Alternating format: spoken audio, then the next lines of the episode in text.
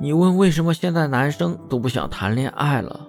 他们会说不是不想，是不敢，因为没钱啊，根本就不敢谈恋爱。现在已经过了那个拉手压马路逛公园就是一下午的年纪了，吃饭要花钱，喝奶茶要花钱，看电影还要花钱，哪怕女生不给男生买礼物，都没有人说闲话的。但是男生不给女生买礼物呢，就是渣男，就是屌丝，好像犯了什么滔天大罪一样。好不容易恋爱到了，结婚吧，要不然你这车子、房子、彩礼、存款一大笔钱的。所以说啊，不是不想谈恋爱啊，实际上呢是不敢。